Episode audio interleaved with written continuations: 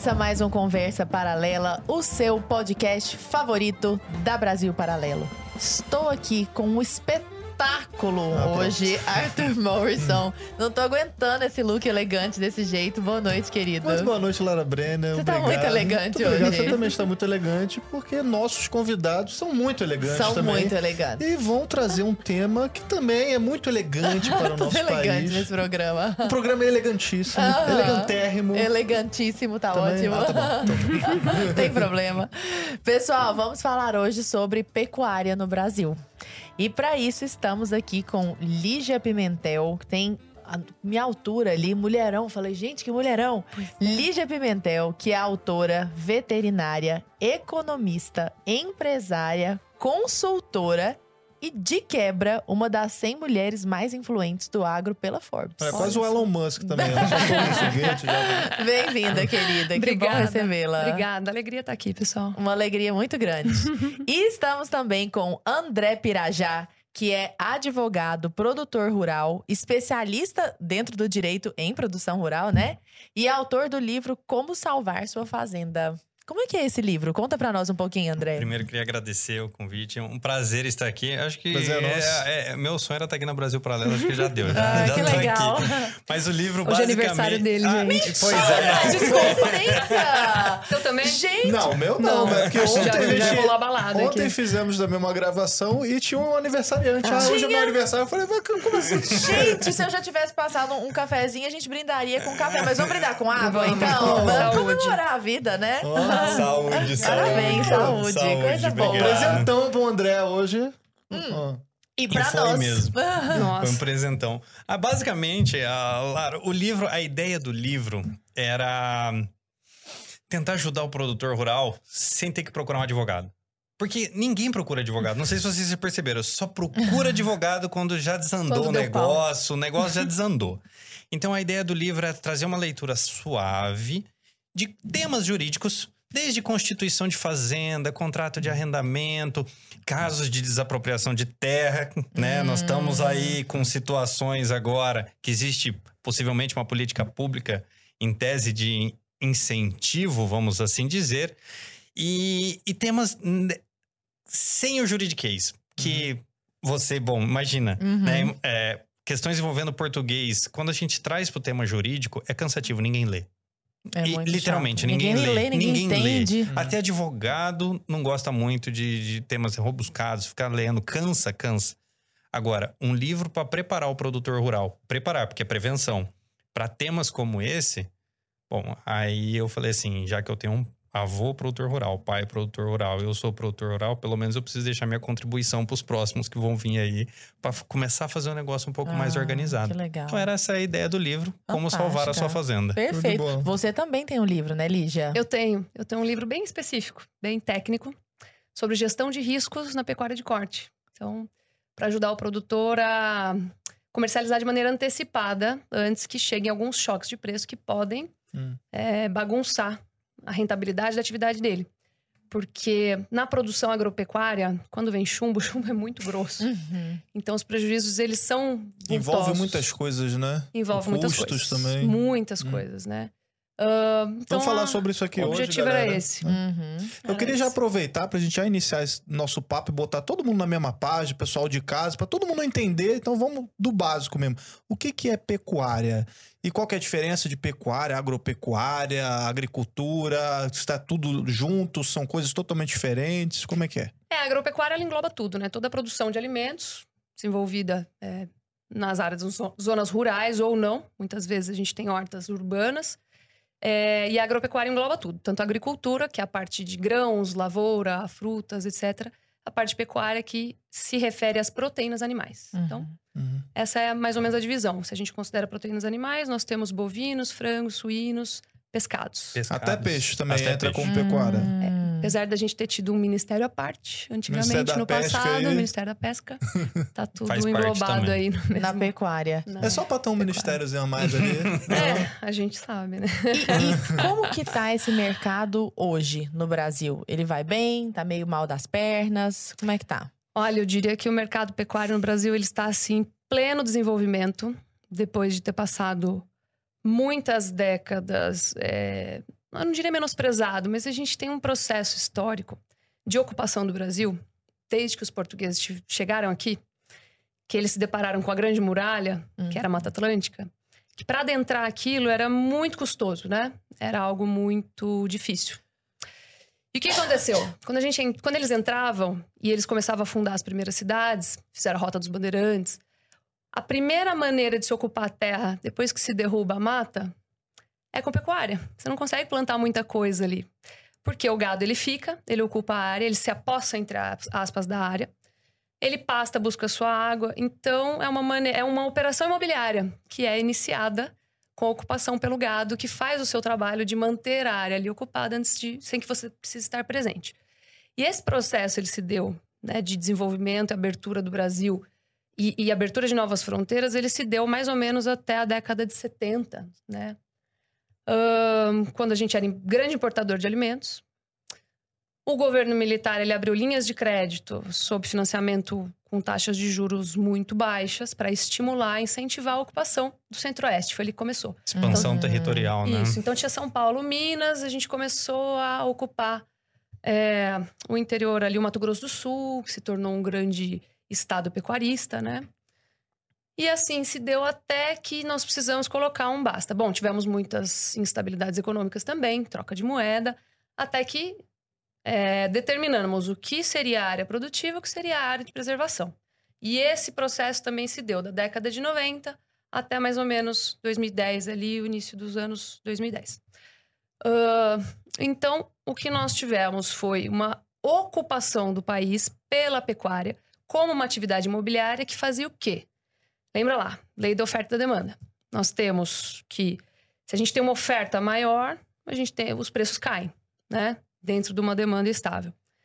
Como o gado ele era utilizado para ocupar e não para consumo, o bezerro era uma estrutura muito barata dentro da pecuária. Tudo começa com a vaca, bezerrinho, um boi magro ainda, que não está pronto para o abate, até o boi que vai para o abate vi- vira carne. É um processo. Não existe boi sem bezerro, não existe boi sem vaca. Então, como era necessário ocupar a terra, o que acontecia? Era vaca, um touro no meio, um monte de bezerrinho. Uhum. né? Então, tinha sobra de bezerro. O que, que acontecia com o bezerro? Ele era muito barato. Ele era extremamente barato. A gente chama de relação de troca. Quantos bezerros você compra com a venda de um boi terminado, um boi gordo? Porque sempre que você tira um boi, você precisa colocar outra coisa no lugar.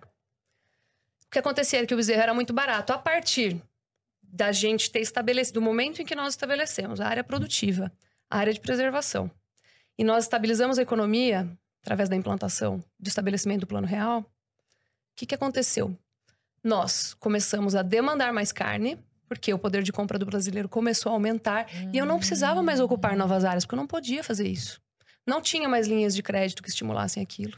Aquilo não acontecia mais. Não saíam autorizações para desmate, expansão territorial também. Exatamente. O consumo de carne começou a ficar exuberante. Por quê? Porque o poder de compra do brasileiro começou a melhorar. Hum. E aí começou a se demandar mais aquele bezerro, porque agora esse bezerro precisa virar carne, esse bezerro ele precisa se transformar num produto consumível e não ficar ali como um estoque que me serve de operação imobiliária.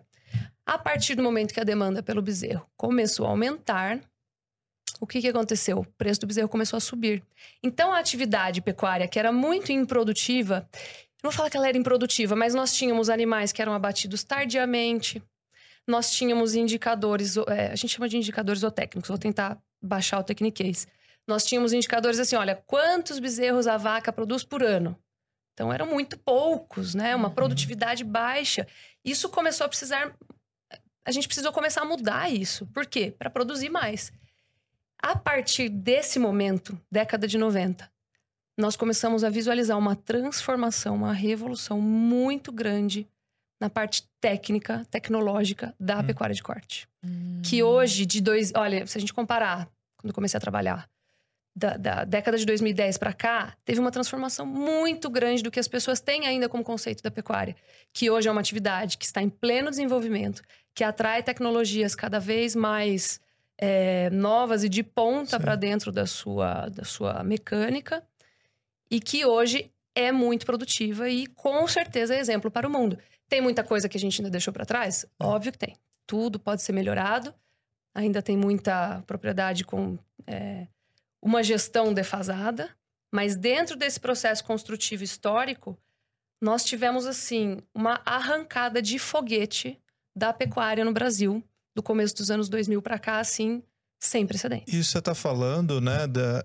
É muito importante porque a galera que tá nos ouvindo, a maioria né, mora em cidades grandes e tal, nunca teve contato, né, com produtores rurais, com uma fazenda, nunca chegaram a ver como é que é um processo de abate e tal. É, eu mesmo me lembro que, pô, nascido e criado no Rio de Janeiro e tal, eu fui estudar engenharia agrícola na rural do Rio de Ah. Janeiro. Eu, eu cheguei a fazer engenharia agrícola. Foi nessa época que Depois você usava a- coque. É, é, não, precisa- não- precisa falar dessa É, música. nessa época deu uma vibe Thiago York. entendeu? A gente não é tão amigo assim. É. Mas enfim, eu cheguei a estudar na rural, morei em Seropete, lá uns 70 legal. quilômetros do Rio lá. Foi uma experiência muito interessante. Depois eu fui fazer design, tinha nada a ver comigo, assim, né? Mas eu me lembro, cara, que lá, pelo menos na rural, assim, né? Existiam muitos cursos voltados para essa área, bom, é, agrícola, pecuária, tinha curso de zootecnia. Eu nem sabia que existia isso, assim, sabe? Os caras, tipo, tinham um cultivo lá de boi, de vaca, de, de tudo, porco e tal. Né? Tinha uma parte de, de, de pesca lá também, cara. Era um negócio gigantesco, assim. Eu não tinha noção que existia, sei lá, uma engenharia, sei lá, um, pros caras ficar olhando, sei lá, a vaca, o boi, estudar como é que o boi pode se desenvolver melhor pro abate em menos tempo e aquela coisa toda de um processo que seja não é, é, como é que eu vou falar? Que não seja é, é, Cruel. doloroso, cruel pro animal e tal. Como é que é hoje, assim, esse mercado, André? Assim, imagina que essa evolução ali já trouxe. Nossa, ela basicamente explicou o que é a pecuária do Brasil, o que é a formação da pecuária no Brasil. A evolução. A né? evolução, né? Nó- Nós tivemos boi abatidos aí, nós temos história no Brasil de boi de seis anos para ser abatido. Hoje nós estamos falando o quê? Média dois anos, dois anos e meio? Média brasileira? É, bota os 30 meses da É, China. põe uns 30 meses, né? Então, nós temos aí a ocupação de pastagens. Por incrível que pareça, isso é, um, isso é um tema interessante de se tratar. As pessoas às vezes esquecem.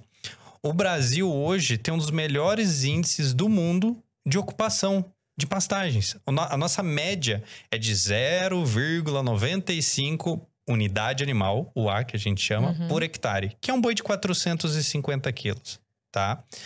Se você pegar a média mundial, é 0,36.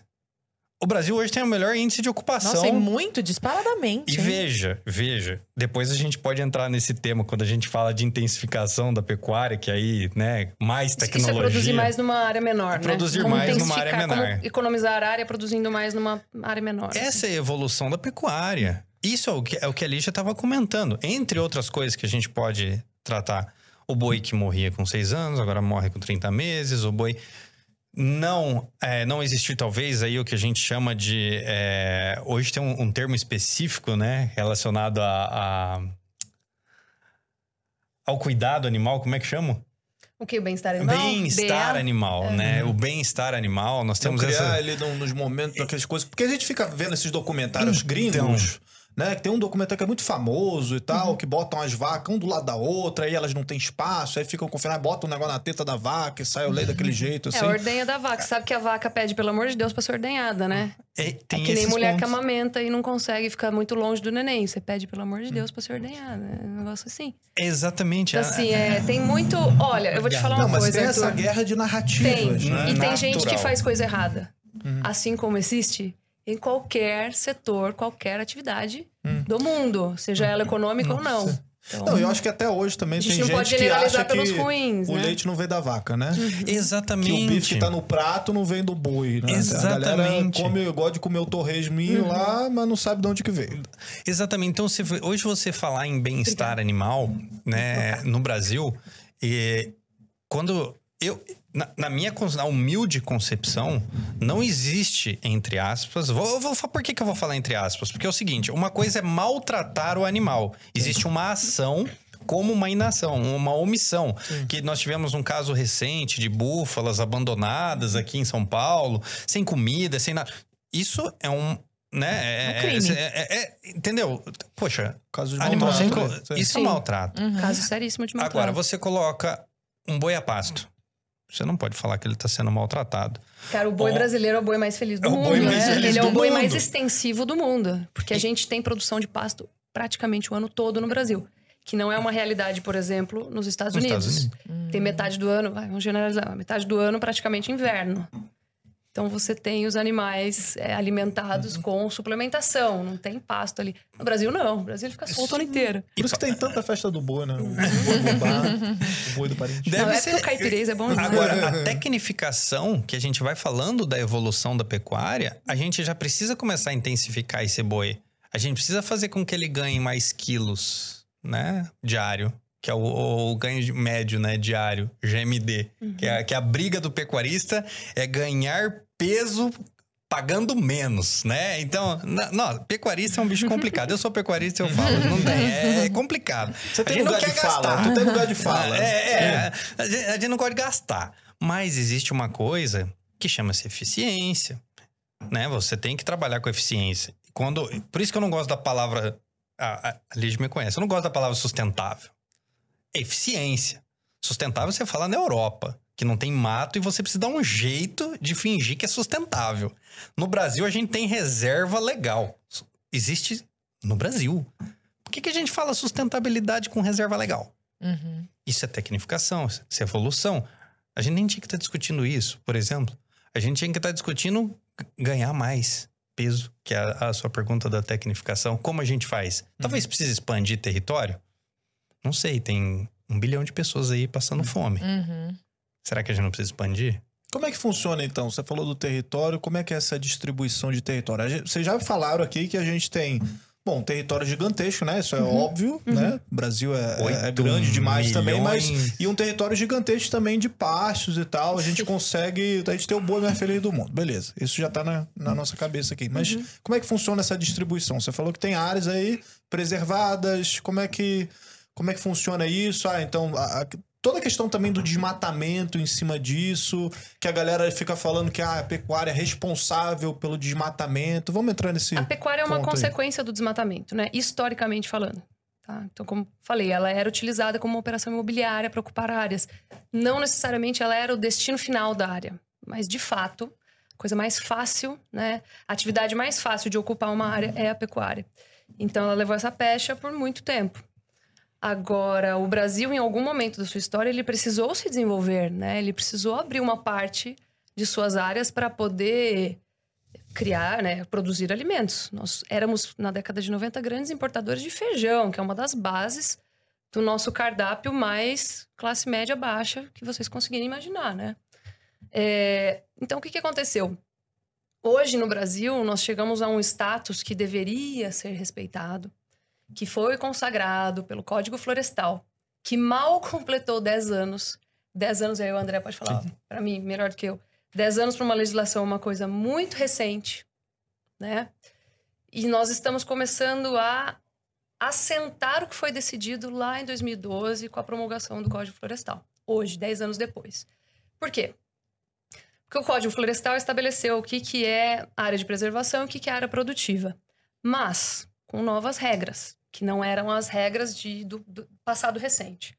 Então, por exemplo, num passado recente, você poderia desmatar. Né? Então, algumas, alguns produtores abriram área para produção. O que aconteceu foi que no dia seguinte falaram assim: ó, em São Paulo você tem que ter 20% de mata, de reserva, mais as APPs, que são as áreas de preservação permanente, topo de morro, beira de rio. Então ele falou assim: ué, mas ontem eu podia, hoje eu preciso fazer o quê se eu já fiz isso? Você precisa é, reflorestar. Na bacia amazônica. Na Não, Amazônia isso Legal é era São Paulo, né? 50%, passou é- para 80%. É, isso é São Paulo. Na Amazônia Legal é 80% mais APP. Nossa. Você tá entendendo? Então, assim, que era 50, se Era transformou 50. em 80. Então o cara falou assim: nossa, o que, que eu vou fazer? Precisa reflorestar. Você precisa reflorestar? Como que eu vou fazer isso? Problema seu. Não tem uma linha, um crédito, um finan... Não. E por sinal, você vai ter que georreferenciar a sua área, me falar onde que está a sua reserva e me informar aqui. O que foi ruim naquele momento, um grande trauma, porque de repente, da noite para o dia, muitas pessoas foram jogadas à ilegalidade, pessoas que até então estavam legais, cumpridoras de regras, pessoas honestas, corretas, estavam simplesmente produzindo alimentos. E elas foram jogadas para ilegalidade. Aí falaram: nossa, e agora quem me salva? Ninguém. Ainda você tem que fazer o cara aqui, que é o cadastro ambiental rural, tem que fazer o georreferenciamento e me mostrar o que, que é aqui dentro da sua fazenda. E aí surgiram, né, por sinal, nessa época, empresas é, picaretas que faziam georreferenciamento, te cobravam antecipadamente. Foi um atropelo, né? De repente, todo mundo tinha que, gente, reflorestar e- hectares Sei. e hectares, centenas de hectares de floresta. Não é brincadeira, não é você plantar um- uma mudinha de, de tomate lá no, no, no- no teu quintal, entendeu? No, no tufinho de, de algodão. É, entendeu? Plantar um feijão. Plantar um feijãozinho. Não, não é tão simples. Ah, detalhe. Que E aí surgiram essas empresas picaretas. Desculpa, fala. Não, não. Detalhe que as, as APPs, como veio no projeto original, depois o- foi modificado isso, as áreas de preservação permanente eram para ser cercadas. Uhum. Ou seja, não poderia, por exemplo, no caso de pecuária, o boi adentrar as áreas de preservação permanente. Aí eu te pergunto, o que que é feita a cerca? De madeira. Uhum. Como é que eu vou preservar tendo que derrubar para colocar cerca? Uhum. Vocês conseguem entender a loucura que é o- era o, o Código Florestal? Que é, pra, é uma loucura o Código Florestal. Só tem no Brasil. Só tem no Brasil um negócio desse. Então, assim, esse caos. Cara, que eu nunca gerado- tinha parado pra pensar nisso, não faz o menor real. sentido. Não, não. Não faz o E sentido. né? detalhe. Tem muita coisa que não detalhe. faz sentido. Se você for medir as áreas de preservação que Parece deveriam uma- ser feitas no Brasil o com as Cacete cercas. Planeta passando uma lei assim, então, ó, você não pode mais desmatar e tal. Mas agora você tem que cercar a área com Uhum. madeira. Ah, como é que consegue a madeira? Já faz uma oração e É, a madeira pronta. madeira baixa assim, ali, né? Ah, vamos fazer de concreto, né? Sim. Que é um absurdo É, de caro, não. né? Então, assim, foi um grande problema da noite pro dia. Os caras saíram correndo atrás de empresas certificadoras que, assim, não existia, se criou uma, um mercado, uma demanda. Um monte de empresa picareta, pegava o dinheiro do produtor e sumia. Só que, assim, ao mesmo tempo foi muito ruim no começo, eu digo que hoje é uma coisa muito boa. A gente precisa só aprender a tirar os dados daí. Por quê? O CAR levantou de praticamente quase todas. Ainda tem gente que não conseguiu fazer, né? Estão aí jogados na marginalidade. Mas aí tem um difícil satélite, mesmo. o satélite Sim. supre, o satélite supre. Você levantou toda a área produtiva do Brasil e toda a área de reserva do Brasil. E esses dados estão no Ministério do Meio Ambiente. E se você jogar isso, e a Embrapa fez isso, isso foi assim, gente, foi revolucionário, né? A Embrapa jogou isso numa planilha, disse que demoraram, os Nossa. técnicos demoraram lá não sei quantas horas, porque os caras são cobra, para levantar e falar o que, que era de preservação no Brasil, o que, que era produtiva. E se descobriu que 26% do território brasileiro está preservado dentro de imóveis rurais privados. E na média de tudo que é imóvel rural privado, 50% das terras de imóveis rurais privados são de preservação, entre, obviamente, bioma Amazônia, bioma Cerrado, bioma Mata Atlântica e bioma Caatinga. Então, na média, que eu estou generalizando, obviamente, que o Brasil é um país de é, dimensões continentais. Mas, na média, o produtor preserva, dentro da sua própria área, 50% da sua área é reservada, as reservas, né? É preservada aí. E desses 50%, são 26% do território brasileiro. Uhum. Quem é? Quem é? Essa Que é uma país pergunta. do mundo faz isso? Não. Ah. Que pessoa faz isso? Que Que pessoa, não é que categoria país. faz isso? Sim. Quem é o médico, o advogado, o professor, o sei lá, o cartorário que tem metade do seu imóvel, qualquer um, qualquer que seja, reservado para matas, inclusive nativas, porque se não for nativa você não consegue manter aquilo, né? Tem alguma coisa de eucalipto às vezes no meio, né? As- Mas aí entra, acho que no Silvio cobra, Pastoril assim. ainda entra no dado de produção. Não, não, mas tem umas matas às Ah, vezes não, que o cara sim, botou sim, ali, sim. enfim. Mas, Projeto, né? basicamente, Projeto. projeto. Mas basicamente existe isso, tá? Então, ninguém fala sobre isso, ninguém tem essa dimensão. E todo mundo acha que o Brasil é uma grande fazenda, e não é. Porque no- dentro do Brasil, ó, nós temos 66% de áreas protegidas. 66%. 66% do território Não, brasileiro. acho que ninguém tem noção disso. E aqui eu vou, vou, vou trazer um desafio. Um grande desafio que, assim, toda vez que eu vou, eu vou na janelinha, eu olho e falo, gente, as pessoas não olham isso aqui. Aí eu faço um stories, jogo lá no Instagram, falo, gente, olha isso, voa e olha. Para de ler, Sim. para de olhar o jornal, voa e a olha para realidade. baixo. Isso, isso é, É isso é maravilhoso, você tá dizendo. Olhe para fora da janela do avião e e, na- veja o tanto de mato que tem E lá na fora. tua câmera, é, eu não sei se é, se é coincidência ou não, mas na câmera justamente dela tá o cartaz do nosso documentário, que é o Cortina de Fumaça. Pessoal, vocês não assistiram Cortina de Fumaça? Tem no nosso streaming. Só assinar a BP, link na descrição, QR Code na tela. Vai lá e assiste. É um filme só. É muito que bom. mostra a realidade do nosso país. Cara, mostram grandes nomes ali, Uhum. né, que fizeram a agricultura, a pecuária brasileira. E mostra justamente isso. A gente tem uma entrevista do Augusto Nunes lá, que ele Uhum. fala que ele pegou um avião, porra, e sobrevoou. Ele ficou hora lá, andando de avião, sei lá, um teco-teco lá. E ele falou, cara, é, é mato até, sabe, até perder de vista, cara. É, é não sei quantos milhares de campos de futebol e o cara acha que, sei lá, a Amazônia, sei lá, Tá cabe num devastada. pedacinho, sei lá, de, de terra só, e é só aquilo é a Amazônia, porque, sei lá, o, o Leonardo DiCaprio O e a Macron Greta Thunberg falou do, que tá do acabando... iate dele, né? Pelo amor de. Deus, entendeu? Mas enfim, 66% de área preservada. 66% ó, é a área Uhum. protegida. A gente chama de área Protegida. protegida. Desses 66%, já falei, 26% são os produtores que mantêm, inclusive sob suas próprias custas, tá? Porque assim, se alguém entrar lá e matar um animal silvestre, você vai pra cadeia, crime inafiançável, inafiançável, né? Desculpa. Se invadirem sua fazenda, É. cortarem o mato Sim. e você não, né, tomar as providências legais, quem responde por crime ambiental é você. Se alguém roubar madeira, a culpa é sua. Se alguém matar um animal, a culpa é sua. Se alguém botar coisa. fogo, a culpa é sua. Você ainda corre o risco de que aquele, que aquele fogo se espalhe para sua fazenda e você não consiga produzir, tá? Imposto territorial ainda tem gente que, né, muita gente que paga. Aí você me corrige se eu estiver errado, porque o pessoal precisa registrar no IBAMA lá na ADA e não registra, sim, né? sim. Por receio do IBAMA ficar em cima. Então, assim, o custo, o imobilizado é estimado em 4 trilhões de reais. O imobilizado em reservas pelos produtores. Acho que as pessoas não têm nem noção desse valor.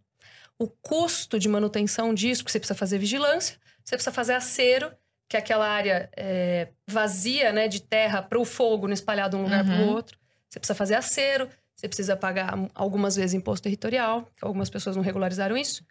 Isso tem um custo de 260 bilhões por ano. Ninguém faz isso às próprias custas no Brasil. Isso não existe. Bom, dito isso, 26, desses 66%, 26% são de preservação nos próprios imóveis rurais, 16% é vegetação nativa em terras devolutas, que são rios, né, algumas, é, algumas reservas militares ali, algumas áreas militares que são grandes, extensas, fazer teste, etc. Não, algumas áreas não são cadastradas, ainda não conseguiram ser cadastradas. 14% são reservados para as terras indígenas. Só fazer um E paralelo. 10% são unidades de conservação integral, tá? 10% também são para reforma agrária. Fazer um paralelo, já que você citou das reservas indígenas, só uma com. Aproveitar, já que a gente falou de dados, vamos falar de Uhum. dados, né? Aí, ca- aproximadamente 14% terras indígenas. Hoje nós temos em torno de 800 mil Hum. indígenas, acho, no Brasil. Com 14% das terras. Agora vem o dado: Ah. 160 milhões de pessoas no Brasil. 160 milhões de pessoas no Brasil. Esse é um estudo do Embrapa. Ocupam 0,7% do território. É, ocupam. Não transitam, ocupam. Não, não. Tá. Não, não. Estão localizadas em Residência. 0,7% do território. Que são as grandes cidades. Sim. Porque a gente não pode esquecer que o Brasil tem 8 milhões e meio de quilômetros quadrados. O Brasil é um país continental. Quando a gente coloca 1% desse valor, é quilômetro quadrado para caramba, Uhum. tá? Agora, coloca as terras indígenas.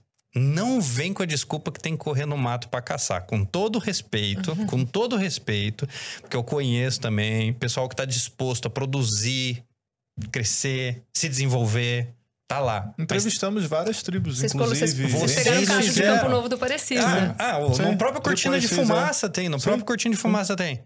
Agora, tem gente que tá preocupado com outra coisa. Uhum. 14% do território. E querem ampliar. E é esse o paralelo que eu fiz. Você sabe qual que é, por exemplo, a ocupação de terras de lavoura no Brasil? Hum. 7,8%. De Pouco toda a produção de grãos e frutas. Sendo que o Brasil é o celeiro do mundo, né? Você sabe que o Brasil, segundo a Embrapa, né, a última, Sim. Tem novos estudos que dizem que, dizem que é mais de um bilhão, mas o, o Brasil ocupa, é, ele alimenta 800 milhões de pessoas. Então, assim, em 30,2% da área brasileira é destinada à produção. 66% é área protegida, 30,2% é área de produção e 3,5% que sobra aí é são as áreas de infraestrutura, cidades, né, rodovias e etc. Então, vocês veem que, na verdade, a gente tem a impressão de que o Brasil é uma grande fazenda. O que é mesmo, principalmente em extensão territorial, nominalmente, vamos falar. Mas em termos proporcionais, a gente tem mais do que o dobro em áreas de preservação, em áreas de conservação. E nós temos uma impressão completamente invertida quando a Sim, gente abre os exato. jornais. Uhum. quando a gente Pega o escuta... tweet do Macron e do Leonardo DiCaprio, né? Da Greta É. Thunberg, né? Perfeito. Da Amazônia queimando. A Aham. nossa área de preservação, ela é equivalente a 15 países da Europa, mais umas duas Noruega quebrada aí no meio. Agora- A, a das fazendas, né? Agora, deixa eu me eu perguntar uma coisa, André. A quem interessa a deturpação desses números nesse nível? Deturpação dos números. Eu acho que as pessoas nem olham os números. A deturpação É, é, é, do cenário. Você tem toda a exatamente. razão. Essa guerra de narrativa, É né? guerra de narrativas. Você tem toda a razão. Porque pensa comigo, eu não acabei de falar do 1%, é, 160 a milhões de deturpação dos habitantes? cenários. Tem toda a razão, desculpa. Agora- A quem interessa isso? Então, é Red Pill agora? é que A gente assim, tá falando disso. assim. É, a gente tava falando isso antes de, de vir. O que que acontece? Nós temos o maior celeiro do mundo, nós temos um dos maiores produtores de alimento do mundo. Quem controla a energia, controla o país. Quem controla o alimento, controla as pessoas. Uma regra básica. A partir do momento que você depende de outro país, vamos citar o exemplo agora, nós estamos gravando, nós temos um problema energético na Europa. A Europa está sofrendo na mão da Rússia. Sim. Vocês já imaginaram ter que sofrer na mão do Brasil para se alimentar? Isso é um problema. Porque é para se alimentar. Não tem outro jeito. É necessidade básica, Não básica tem outro ali. jeito. Não é simplesmente você ligar uma termoelétrica. Não é simplesmente você começar a derrubar o que resta da sua mata, como na Alemanha, uma, uma floresta de 12 mil anos para produzir carvão. Não é. Estocar lenha, né? Estocar lenha, não é. É comer. Então, a partir desse momento, você precisa ter controle e controlar essa essa essa ânsia, vamos dizer assim. Porque no Brasil, se você for ver, nós tivemos alguns projetos que visavam única e exclusivamente controle do desenvolvimento brasileiro. A quem interessa? Aos americanos, tem um relatório que chama Farms Here, Forest There que é um relatório basicamente que faz uma análise. Gente, tá no Google, é só digitar. É só digitar, tá no Google. A gente fala no documentário, inclusive, É, também. tá. Você faz uma análise única e exclusivamente quanto nós podemos incrementar na receita do produtor norte-americano se nós impedirmos o desmatamento nas áreas tropicais. Áreas tropicais, leia-se Brasil. Mata tropical, floresta do mundo na área tropical localizada, 45% das florestas virgens do mundo estão localizadas em área tropical. 45% das florestas virgens. E assim, tem uma grande diferença. Só fazer um parênteses. Esses, esses outros países, eles também têm área de preservação, tá? Uhum. Se a gente pegar só área de preservação pura no Brasil, então, por exemplo, eu vou tirar a área que os produtores preservam, vou pegar só as áreas públicas, né? A gente tem mais ou menos 30%. Entre área indígena, unidade de conservação, reforma agrária, dá uns 30%. Enquanto o Brasil preserva 30%, desse que não é dos produtores, a Austrália produz, é, preserva 19%, a China 17%, os Estados Unidos 13%, a Rússia 10%, o Canadá 10%, a Argentina 9%. E essas áreas... O que, que é área de preservação na Argentina? Patagônia. Patagônia. O que se produz na Patagônia? Você não produz. Nos Estados Unidos, deserto de Mojave, deserto de Sonora. Na Austrália, deserto da Austrália. Na China, o deserto da Mongólia. Aqui, Na Amazônia. Argélia, o deserto né? de Teneré. Gente, aqui são áreas com potencial produtivo por conta do nosso clima tropical, um potencial produtivo gigantesco. E aí faço mais um adendo, só para te complementar. Que aí é um outro problema, mas aqui nós não falamos. Além de ter esse projeto lá, o Farms Here's Forest There, tem uma outra coisa. Vocês já viram a atuação das ONGs internacionais aqui no Brasil. e tanto de verba que elas recebem. Se elas resolverem o problema, elas vão continuar recebendo verba? É criar o problema pra vender a Qual solução, é o né? interesse em É se igual- resolver o problema? É e igual falar, certos nossa, políticos que falam que querem acabar com a pobreza, né? Ah, sempre tem que acabar com a pobreza. Mas, Isso. porra, se acabar a pobreza, você não tem mais voto. Uhum. Então, tu tem que manter a É- galera pobre pra poder ficar é falando que tu vai aí. acabar com a pobreza, não é E aí verdade? a gente pode falar, né? As premissas que esses caras usam são totalmente diferentes das premissas dos dados que se levantam, inclusive os dados do CAR, em que cada produtor fez o georreferenciamento. Gente, o troço tá com satélite lá em cima da minha fazenda, você vem falar que eu tô mentindo, não é possível. Você tá entendendo? E se eu não acertar esse negócio aqui, eu tomo uma multa que inviabiliza o meu negócio pro resto da minha eternidade. inclusive para as minhas próximas gerações, tá? Então, o que que acontece? Qual que é o interesse das ONGs que recebem financiamentos vultosos, inclusive o Fundo da. Amazônia? E aí, Que se vai quiser- voltar agora se o vocês quiserem entrar nesse pepino nessa jabuticaba, a gente pode até entrar, mas Entremos. enfim. o que que acontece? Eles nunca vão falar, ah, você precisa fazer isso. Fiz. Parabéns, ótimo, vou largar do seu pé. Isso não vai acontecer. É- Porque tem gente que vive disso. Agora, isso é uma baita red pill, tá? Red a galera Pill. de casa deve estar pensando aí que, É. tipo, nós temos um, cara, potencial enorme, gigantesco aqui no nosso país. E tem esses entraves aí, esses bloqueios internacionais, Ah. em nome de uma virtude, né? De tipo, ah, você tem que preservar, porque você tá Uhum. queimando, porque não sei o que e tal. Aí vem a mídia, os, os artistas, a internet, tudo em cima aqui de olho na Amazônia. Aí tu vai ver os caras lá, tá, pegou fogo um tempão a floresta lá na França e Hum, ninguém não fala ouve um nada. pio a respeito disso. E não só, né? Agora, o mais recente, acho que o último recente, a COP27, né? O último recente da COP27 é o desmatamento zero, né? Não é mais nem desmatamento legal. Porque no Brasil, em tese, tá na lei. Em tese, poderia desmatar 20% da propriedade, por exemplo, na bacia amazônica. É, desde que mas a- seja APP. Desde que não seja PP. E O agora, que, que é APP? Desculpa. Área de preservação Ah, tá. permanente. Então, topo de morro, você precisa proteger. beira de rio. Beira Ah, de rio, tá. por exemplo, né? Sim. Pra proteger ali a, a Então, fauna. agora, até você poderia desmatar. Mas o projeto agora chama-se desmatamento Zero. Sem expansão territorial no Brasil. Tá? Acabou a expansão territorial. Vocês vão produzir aonde já está aberto. Esse é o projeto. Tá no Parlamento Europeu, passou pela primeira, passou pela comissão, teve alteração no Parlamento, foi aprovado no Parlamento, precisa voltar para a E comissão, eles que enfim. decidem. O que, que Não. o Brasil vai resolver? A União Europeia não vai mais comprar produtos de origem deforestation free, né? Cê- livre Mesmo de... que sob a sua legislação seja ok. esteja E ok. vocês tenham áreas determinadas e estabelecidas de preservação. Ou seja, é um bloqueio econômico com escamoteado. Travestido ali de- Travestido de virtude. Laura, é exa... Lara, Lara, é exatamente isso. Você perguntou, nós tínhamos americanos e agora nós temos europeus. É o protecioni- protecionismo mercantil. Quem recebe mais é, subsídio na União Europeia? França. Campeão, estourado. Uhum. Subsídio para produção agrícola. Quem mais bate no Brasil? França.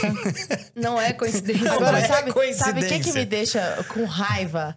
É que as narrativas, eu fico só imaginando aquele, aquele, aquela pessoa com os, os bonequinhos embaixo, assim, fazem com que as pessoas comprem a causa e grande se massa, sintam exato. efetivamente É. virtuosas Ah, é a segunda sem carne. de defender isso. Segunda sem carne. Daqui a pouco é a semana inteira sem carne. Mas tu olha, come agora eu- inseto. eu Então, vou uma coisa jogar que um- os cristãos não têm a cesta sem carne desde Sim. sempre. Sim, sim. Então, Roubaram a É, ideia mas dos cristãos. Mas aí no cristianismo aí não. É, eu sei, é outro entendeu? motivo. Mas evidentemente. olha, eu vou jogar um Mas trem na não vai mesa falar disso porque isso aí é coisa de fascista. entendeu? É, não, cristianismo. Eu vou tá jogar um trem na mesa aqui, gente, que ninguém, assim, é tão bom ser bom com uma coisa intocável, né? Uma coisa Uhum. abstrata, que é a natureza. Uhum. A natureza está lá, mas as pessoas estão todas nas cidades. Se aparecer uma aranha, tem medo, né? É assim que funciona. E quem É- que vai ser contra a Não, natureza, o- né? O fato é, enquanto nós estamos. Bom, eu lembro quando eu era mais nova tinha um filme lá sendo anunciado, tal, 2012, que era o fim do mundo, pelas mudanças climáticas. Nós estamos em 2022 e o 2012 não chegou. Então, assim, o que, que acontece? Não podem fazer essa brincadeira hoje em dia. O que, que acontece? Enquanto as pessoas estão preocupadas com o abstrato, nós temos um país que ainda é considerado um país subdesenvolvido, em desenvolvimento, agora ficou mais deram uma enchiquetada aí no nome. É um país em desenvolvimento, em que a Porque é miséria ainda é muito grande. Hã? É Acho que, sei lá, já? agora é tudo Mudou? errado, que não pode mais falar dono de é cachorro, agora é tutor de correto. cachorro, não sei lá, É. enfim. A gente. vamos ver, a gente fala, vamos ver se eles né? aprovam depois. É maluco demais. O que que acontece? Enquanto você tem todo um radicalismo ambiental, porque é necessário preservar. Inclusive, se você esgota a terra, você não produz mais, tá? Só pra não saber. Ou seja, não é do interesse do produtor Não. pecuário. Não, tem Jamais. gente que é desleixado, Jamais. tem gente que trata mal a terra? Tem, mas tem gente com um monte de empresa falida que ainda não sabe também. Tem gente que faz coisa errada, mal feita em todo lugar. Mas o futuro desse cara está contado. O futuro desse cara está contado. Por quê? Porque o custo de produção, em média, ele sobe mais do que o preço da commodity. A commodity, principalmente o boi, ele perde valor real com o tempo. Então, petróleo sobe mais do que boi. Cobre, né, que é importante para a infraestrutura, sobe mais do que boi. Então, o que, que acontece? O cara precisa produzir mais numa mesma área. Para ele produzir mais numa mesma área, ele precisa produzir mais pasto. Para ele produzir mais pasto, ele precisa ter uma terra com uma boa qualidade. E isso tem acontecido no Brasil. A margem da atividade caiu, agora tô falando um pouco de economês, mas a margem é o quê? É o, é o teu lucro, vamos falar assim, vamos traduzir de uma maneira porca. A margem diminuiu, a produtividade aumentou, tá? A produtividade aumentou da década de 90 para cá 113%. Eu produzo 113% mais por hectare do que eu produzia na década de 90. E as áreas de pastagem no Brasil, isso é uma coisa que ninguém fala, ninguém fala. Nem o Ministério da Agricultura, Pecuária e Abastecimento fala. As áreas de pastagem no Brasil caíram de 190 milhões de hectares para os atuais 160. Elas reduziram. Enquanto a gente tem a impressão de que as áreas de pastagem aumentaram. Por que elas reduziram?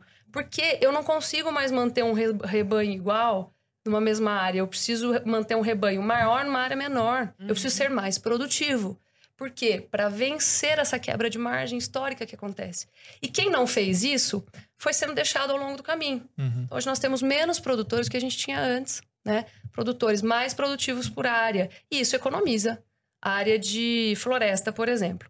Outro ponto é que quando eu produzo mais pasto de uma maneira melhor, o que, que o pasto faz?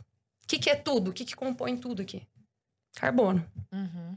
O pasto, quando ele cresce, ele sequestra carbono da atmosfera. Então a gente fala tanto que o boi emite metano, emite carbono. E o pasto, o que, que ele faz? Não faz Lembra? fotossíntese? Não faz fotossíntese? Ele sequestra. Ah, não, E- mas o peido da vaca, entendeu? Esse é o Muda- da vaca. Essa é a conversa. Muda a o clima Não, do o mundo. eixo da terra. Bom, Exato. enquanto nós estamos preocupados com essas coisas abstratas, quantas pessoas passam fome? 70% dos produtores rurais são médios e pequenos. Isso é uma tragédia social. As pessoas que não têm um pingo de condição e não conseguem acompanhar as necessidades de avanço tecnológico, de aumento produtivo, para dar conta dessa quebra de margem. E são pessoas, assim, são produtores que não têm um curral na fazenda, não tem um curral para receber um sal mineral para dar pro gado, que é necessário. quem Não tem uma sabe. assessoria Não técnica tem uma pra fazer um assessoria car. técnica para fazer esse CAR, que é Em necessário. tese, ele tá ilegal. Ele emprega a própria família. É um a bandido, vida dele praticamente. É um né? um bandido. fora da lei, assim. E o fora da lei é o pobre. Não é o produtor grande. E o pobre, o médio, ele é 70% dos produtores hoje no Brasil. Tem noção? Então é uma tragédia social isso, gente. É uma agricultura ali familiar, né? então, Uma enquanto nós estamos preocupados com o abstrato, o real está É. pobre. Agora, tem outro aspecto também, o, o Lígia, que eu acho que a gente pode abordar. Até quero perguntar pra você, André. Saiu no Correio Brasiliense esses tempos atrás, peguei isso no Instagram da Lígia. Eliminação global de produção de carne pode salvar o planeta. Então é aquela coisa, vender a ideia do Uhum. apocalipse Uhum. e agora estão vendendo a solução. Qual que é a solução? Eliminação global de produção de carne. Isso pode salvar o planeta. Quem escreveu isso, o André? De quem é esse interesse Você de é fazer com que... Não, você não Ah, chegou é a ver do isso, não? hambúrguer do... Aquele lá? Aque- Aquele que a gente falou...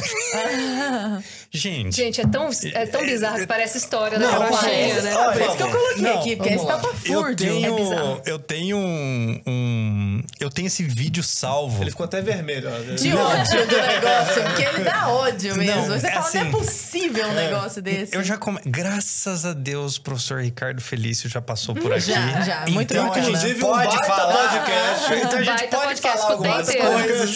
Tem que assistir, galera. Conversa paralela com o Ricardo Felício, Alexandre Costa. Pô, esse bombou lá. Acho que são 800 mil, Sei lá, bombou assim de um é, nível 800 mil bizarro. visualizações. É Do um... aquecimento global. Isso. A hora que a Lígia falou do, do, do, do CO2, do dióxido de carbono e do metano, assim, eu já começo até a dar uma. Mas assim, o que que acontece? É o famoso dos interesses. Hoje, para vocês terem uma ideia, já que o negócio é dados, nós temos aproximadamente 2 milhões, 2 milhões de fazendeiros. Quando a gente coloca fazendeiro, são pessoas cadastradas como atividade rural. 70% é pequeno produtor. Se a gente aumenta para pequeno e médio, vai para 80 e alguns quebradinhos, se eu não me engano. Todo mundo é pequeno e médio. Quem é grande? É só os grandes oligopólios mesmo, grandes, grandes, né? O resto todo mundo é pequeno e médio. Nós estamos falando de Tá. mais de um milhão e meio de pessoas, né? De pequenos produtores e médios. Né? Aham. Então, quando você começa a olhar esses números, você fala assim: a quem interessa o fim da proteína animal? A quem interessa? Bom, se eu pudesse, hoje no Brasil, eu, falar- eu falaria assim: ah, talvez ah, um- o maior frigorífico do país, para não citar o nome, porque ele tem investimentos massivos na área de carne sintética. Mas por que, que um frigorífico desse investiria em carne sintética sendo que ele vive da proteína animal? Não, meu amigo, ele vive de acionista. Isso que uma empresa faz, ela precisa pagar acionista. Então ele vai investir aonde dá dinheiro, não importa aonde vai. Então, quando a gente começa. E tem um belo nicho aí E hoje. tem um belo nicho hoje. Mas como é que eu fomento uma pessoa a comer uma carne sintética e acabar com Se a ela tem proteína a melhor animal? carne do mundo. Se ela tem a melhor carne do mundo, eu preciso gerar escassez para que so- o preço suba. E é engraçado, né? Porque eu sou veterinária, então, assim, o, o boi, eu sempre foi minha paixão, pecuária, desde sempre, né? Eu falo, gente, o boi é o animal mais incrível do mundo, porque ele pega o alimento que tem a pior qualidade nutricional. Ou seja, você não, você não faz chá de capim, né? Você não tira nem chá do capim. Uhum. Você tá entendendo? Uhum. Você não tira nem chá do pasto. E ele pega o pasto e transforma na- no alimento mais valorizado que tem. Super nutritivo. Né? Ele Tipo um transforma na milagre, carne, assim. que é o. Né? Não é? Então é uma coisa fantástica isso que acontece. E tem um papel importantíssimo nessa parte, inclusive do sequestro de carbono, aí se vocês quiserem questionar ou não de história, mas tem, né? Uhum. E tem um papel fantástico, importantíssimo, na, além da nutrição das pessoas, na empregabilidade das pessoas no Brasil. Uhum. Vocês estão entendendo? Porque o agronegócio, a pecuária, eles em- são setores que empregam muito. A gente, a gente falou muito disso, né, durante a pandemia, que foi o setor que segurou, que foi muito bem, que manteve os empregos, né, até Sim, cresceu, sim, na sim. verdade. Então tem críticas aí que são assim, a gente fala, gente, não é De possível. interesse eminentemente econômico. Sim, o cara vai sim. vender carne sintética, Sim. ele vai vender fibra, é, Sim. coisa vegetal, para aquela aquele papo meio vegano, assim. Até É claro que essa tá pessoa se investindo interessa em, em nisso. Sim, sim, sim. também. né? Mas é, é, por- é- E tudo vem por. O duro é a manipulação. Uhum. O que judia é a manipulação. Uhum. Porque quando você pega assim, como é que eu vou estimular uma pessoa? É aquela história, como é que eu estimulo uma pessoa a comer proteína de inseto? Que agora na União Europeia já tem três insetos comestíveis aprovados Não, já. E tem um gente, não irrita, cientista, não. tem um estudo, um cientista falando assim: Não olha, a gente não conseguiu analisar os reflexos a longo prazo, mas foi autorizado a comercialização. Aí você fala assim: tá bom, eu vou comer grilo migratório ao invés de comer picanha.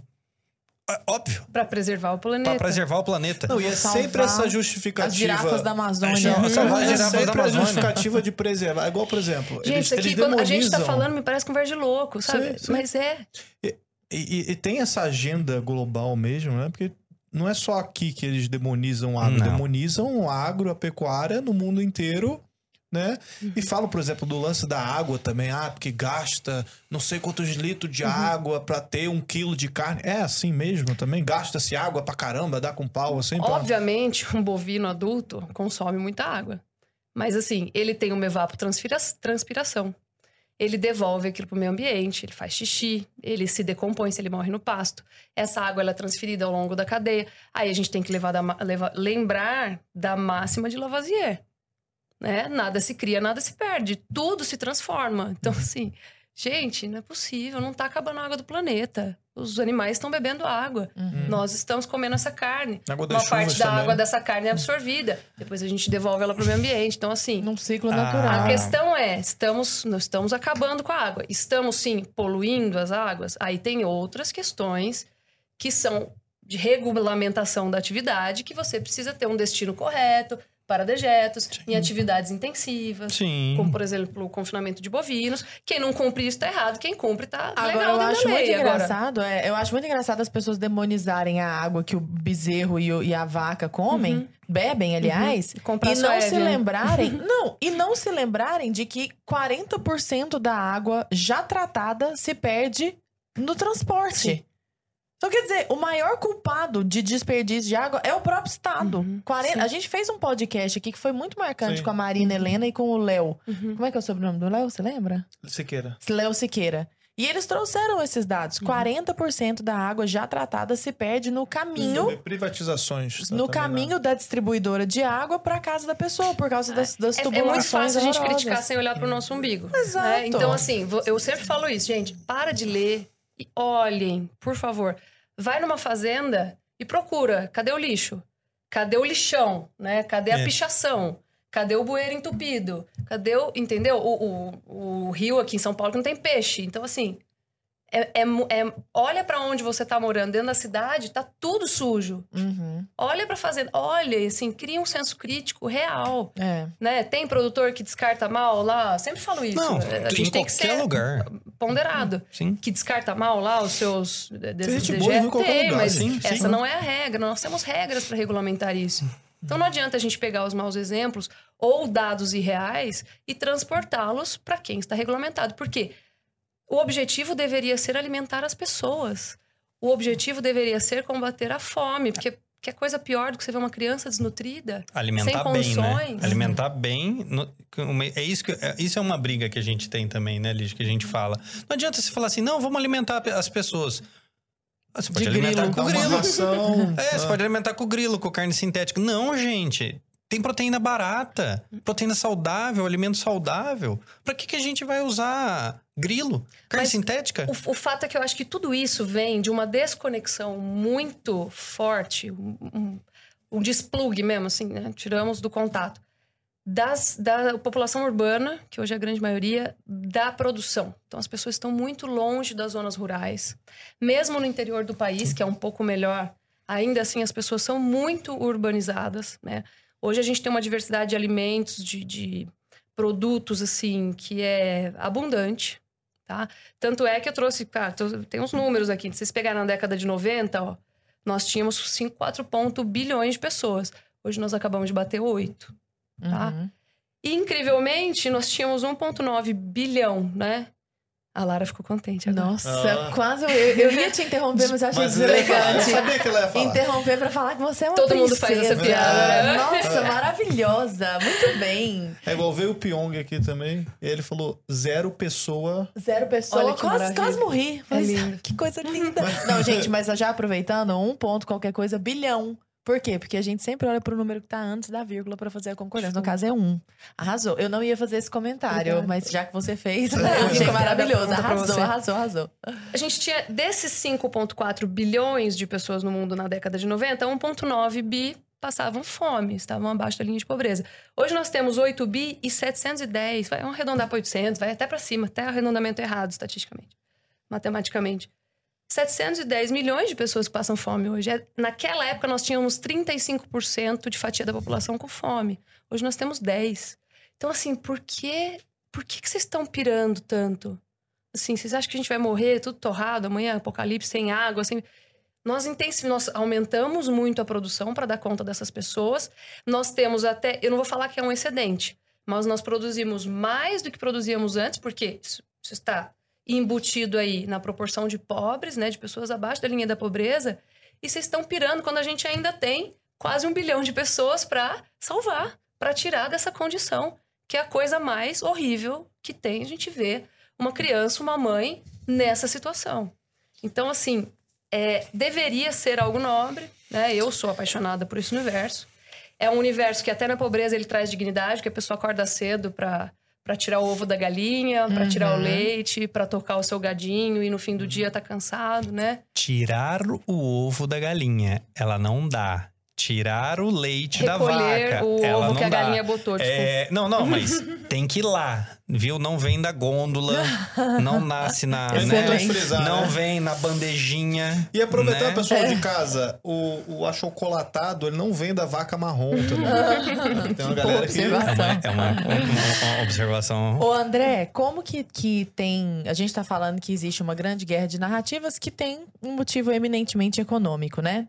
Como que tem estado o consumo interno do Brasil com relação à produção nossa Sim. e o consumo e as exportações? Como que tá isso Proteína animal hoje, a última estatística da, do Instituto de Carne, de 10 bovinos produzidos no Brasil, dois são exportados. Ou seja, a gente consome, basicamente, 80% da nossa produção. Oh, e esses carne. dois estão incomodando. Esses dois, tá incomodando muito. Olha. E não só, o brasileiro, ele tem um índice, né, de, de proteína animal que a gente consome anualmente de 34 quilos. A última vez que eu olhei estava nesse patamar, Ah, tá. 34 quilos por ano. A União Europeia, 10. Ou seja, a gente come muito bem, porque proteína animal é luxo. E a gente não pode esquecer disso, Uhum. porque proteína animal é cara. Lá fora, eles não a gente não exporta para a União Europeia As pessoas ficam falando assim, ah, a União Europeia vai taxar e tal, não sei o quê, carne bovina. A gente não exporta. O nosso volume para a União Europeia não é de carne in natura. Não é aquele bovino bonito que tá indo embora. Não, é carne processada, industrializada. Esse é o comércio para a União Europeia. Ou seja, não é o, o filé do bo... Uhum. China. China é bonito, in natura, aquelas coisas e tal. Mas enfim, assim, é, eu acredito que soja. Trazer um paralelo para a agricultura: Sim. 50% meio a meio no Brasil. Exporta metade, aproximadamente, e consome metade. Vai soja até às vezes nas barrinhas de chocolate, tá? Pra quem não sabe, contém soja às vezes. Ou seja, tem soja em tudo. Literalmente, tem soja em tudo. Tá? Então, esse consumo brasileiro, quando a gente olha, e do ponto de vista excedente que a gente estava falando, que excedente da pecuária? Nós temos Ou aqui que no a gente Brasil. exporte pra faltar aqui dentro. É, ou que a gente Uhum. exporte para faltar aqui dentro, que precise fazer qualquer regulamentação. Peraí. Ah, não, a União Europeia vai parar de importar do Brasil. A União Europeia importa 14% da produção agropecuária do Brasil. Não precisa desesperar, né? Calma, gente, respira. Da produção agropecuária, envolvendo tudo, Tudo, tá? Carne, tudo, soja. tudo, tudo, 14%. Peraí, gente. Não é assim. Ah, não, é desmatamento zero. Vocês querem ficar sem carne aí? Sem proteína? Enlatada? É porque assim, ó, esses acordos É internacionais, Red Pill, né? Esse é- esse, esse conversa paralela tá mais pra Red Pill. esses acordos internacionais, eles trazem como balizas técnicas pra falar, ó, você tem que fazer assim assado. Tem algumas balizas técnicas, né, de emissões, de ocupação de terra.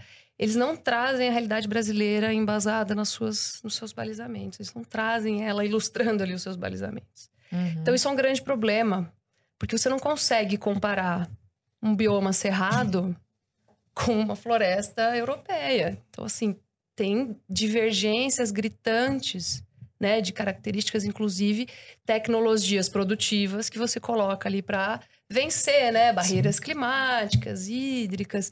Por exemplo, os caras não têm planta invasora, né? Uhum. Tem que fazer controle de Tem invasora que fazer na Europa? controle. de- Não Acho tem. que não, né? Aqui no Brasil tem lugar, e eu já vi isso, Uhum. tá? Que 10 anos atrás era Planta invasora pasto. o quê? Erva daninha? falando? Isso, isso, Uhum. isso. Não, lá É, eles têm mas- clima temperado, eles não têm essa, esse crescimento exuberante da vegetação nativa. Esse monte de erva daninha, por exemplo, que a gente tem aqui, a gente Uhum. considera erva daninha. Tem áreas que eu já visitei há 10 anos que eram áreas de pastagem. Se você passa lá hoje, o cara ficou tão quebrado e, né, te falei, o tempo e essa perda de margem vai limpando os produtores menos eficientes. né, Vai tirando eles da atividade. Eles arrendam, eles cedem área para eucalipto, para outras coisas. Hoje, isso é área de floresta. Que a vegetação nativa tomou conta de novo, rebrotou ali. Isso acontece muito. Isso é um problema, por exemplo, no bioma Amazônia. Por quê? Porque tem, é muito calor, chove muito, tem muitas horas diárias de sol, é tudo que a planta gosta. Então cresce aquilo, combater aquilo, manter o pasto limpo para produção de pasto, que tem uma qualidade melhor nutricional para o animal do que a erva daninha, é um trabalhão. Eles não sabem disso, eles não sabem o que, que é isso. Então a gente parte de premissas totalmente diferentes Uhum. Realidades totalmente realidades diferentes. E de repente, nós estamos discutindo na COP com países estrangeiros o que o Brasil precisa fazer para continuar produzindo. Eu falo assim, puxa vida, quando vocês vão olhar aqui para dentro e falar assim, olha, as características deles são essas, o que eles já fizeram é isso, a regulamentação deles, que é 500 vezes mais rigorosa do que a nossa, está sendo respeitado ou não, estamos tendo dinheiro aí para, por exemplo, verba para garantir que essas regras vão ser cumpridas, que já estão estabelecidas. Falei, o Código Florestal tem 10 anos. Não. Então, assim, é tudo muito comercial. A gente vê que são barreiras comerciais. E que, de repente, se o Brasil não, não se dispõe a cumprir, nós somos desmatadores, nós estamos acabando com o meio Uhum. ambiente, quando a gente ainda tem lá os 66% de área protegida. Então, assim, é, é complicado, né? E É- cadê, cadê, a- cadê os representantes da agropecuária, como vocês, né? Tem- nós temos dois aqui. Mas por que que não existe? Meu Deus, nós estamos falando de 2 milhões de pessoas, de, du- de tanto de gente que tá ali à frente disso. Cadê o pessoal falando isso? Falando, não, vem cá, vamos combater isso. Será que não tá rolando uma dificuldade de comunicação? É, tem um esforço, tem a parte política. O André, o André é um pouco mais é, pragmático do que eu nesse sentido. Tem uma parte que é política, tem uma parte que as pessoas precisam né, se comunicar, ter relação internacional com os países. Tem uma outra parte que as pessoas se escutam o contrário, já nem escutam, então a gente precisa ser mais de centro para conseguir atingir o grande topo do funil e conversar com todo mundo.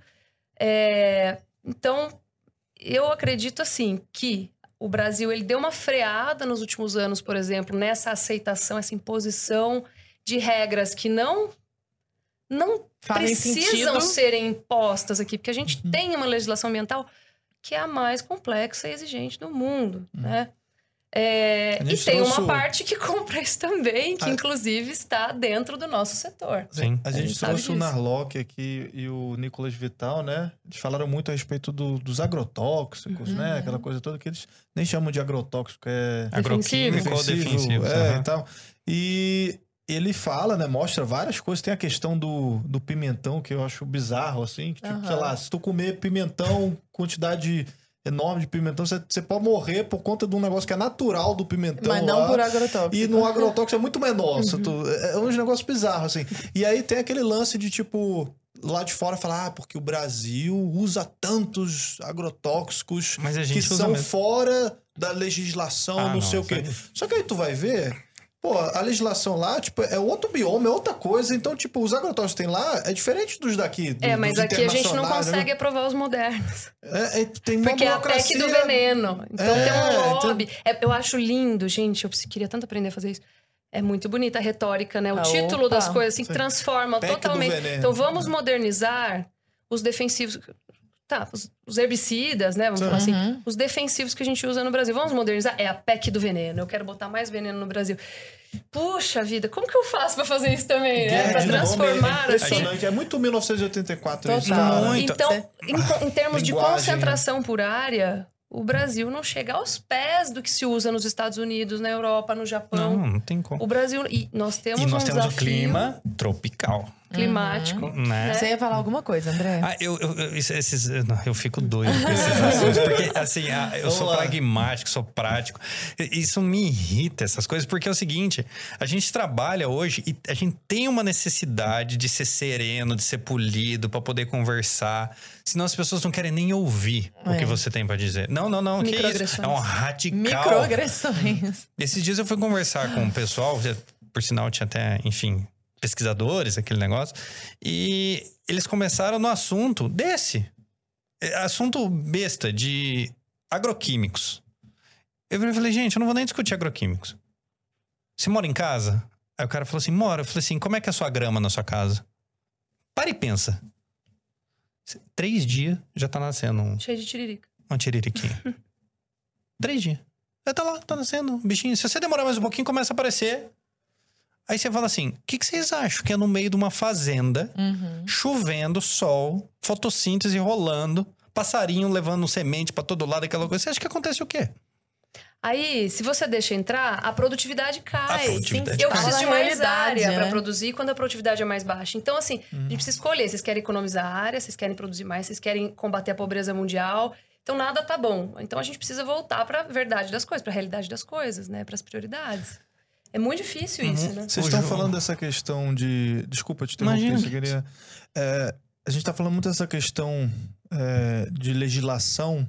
Eu queria entrar num ponto assim que sempre ficou uma dúvida na minha cabeça. Eu não sei precisar o nome exato assim da lei e tal, mas tem uma coisa no Brasil que, por exemplo, o espaço de terra, isso envolve aquela questão também do, de MTST, de área que você pode ou não invadir, que não sei o quê, porque aí se o cara tem uma área, ele tem que destinar um, um- um- ele tem que ter um destino correto daquela área. Então, o que que eu já ouvi falar? a Ah, terra então tem que você cumprir pega sua função social. a função social, isso, é isso, é o que tá me fugindo aqui. De ter a função social da área. Aí o que, que eu já ouvi falar? Cara, aí o cara tem uma área ali de terra e tal, ele mete uns boi lá pra falar que, tipo, ele tá É cumprindo boi, a, né, funzo- a né? função social da terra ali. Como é que funciona isso? Como é que entra dentro da. Como é que é a legislação pra isso? E como é que você enxerga a pecuária nisso aí Função também? social é um termo que quer dizer o quê? Né? Então, primeiro, qual é a função social de uma terra? Quem que determina isso? Onde está escrito isso? Ou descrito? Está, André? Red Pill?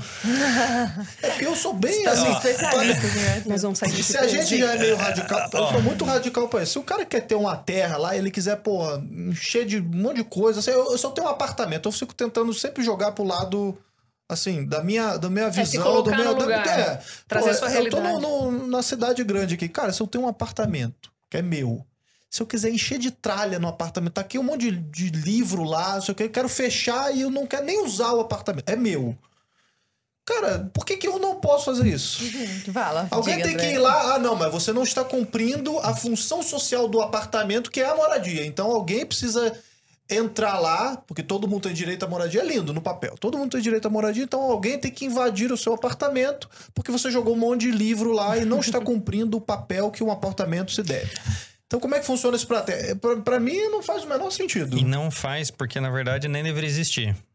E o problema é esse. Desculpa, né, se alguém está assistindo agora, mas não existe direito de propriedade rural no Brasil. Eu já falei isso pra Lígia. A Lígia até, ela, no primeiro momento, ela ficou meio assim, depois eu expliquei o motivo. O que que é um direito de propriedade? É você comprar algo, registrar, no Brasil no caso, registrar, tá lá seu nome bonitinho na matrícula. Olha, eu sou dono. Beleza. O direito de propriedade rural no Brasil depende de uma coisa: função social. A partir do momento que seu direito tem uma condicionante, Sim. você Ele não já tem não um é seu. Esse já não é seu. Ah.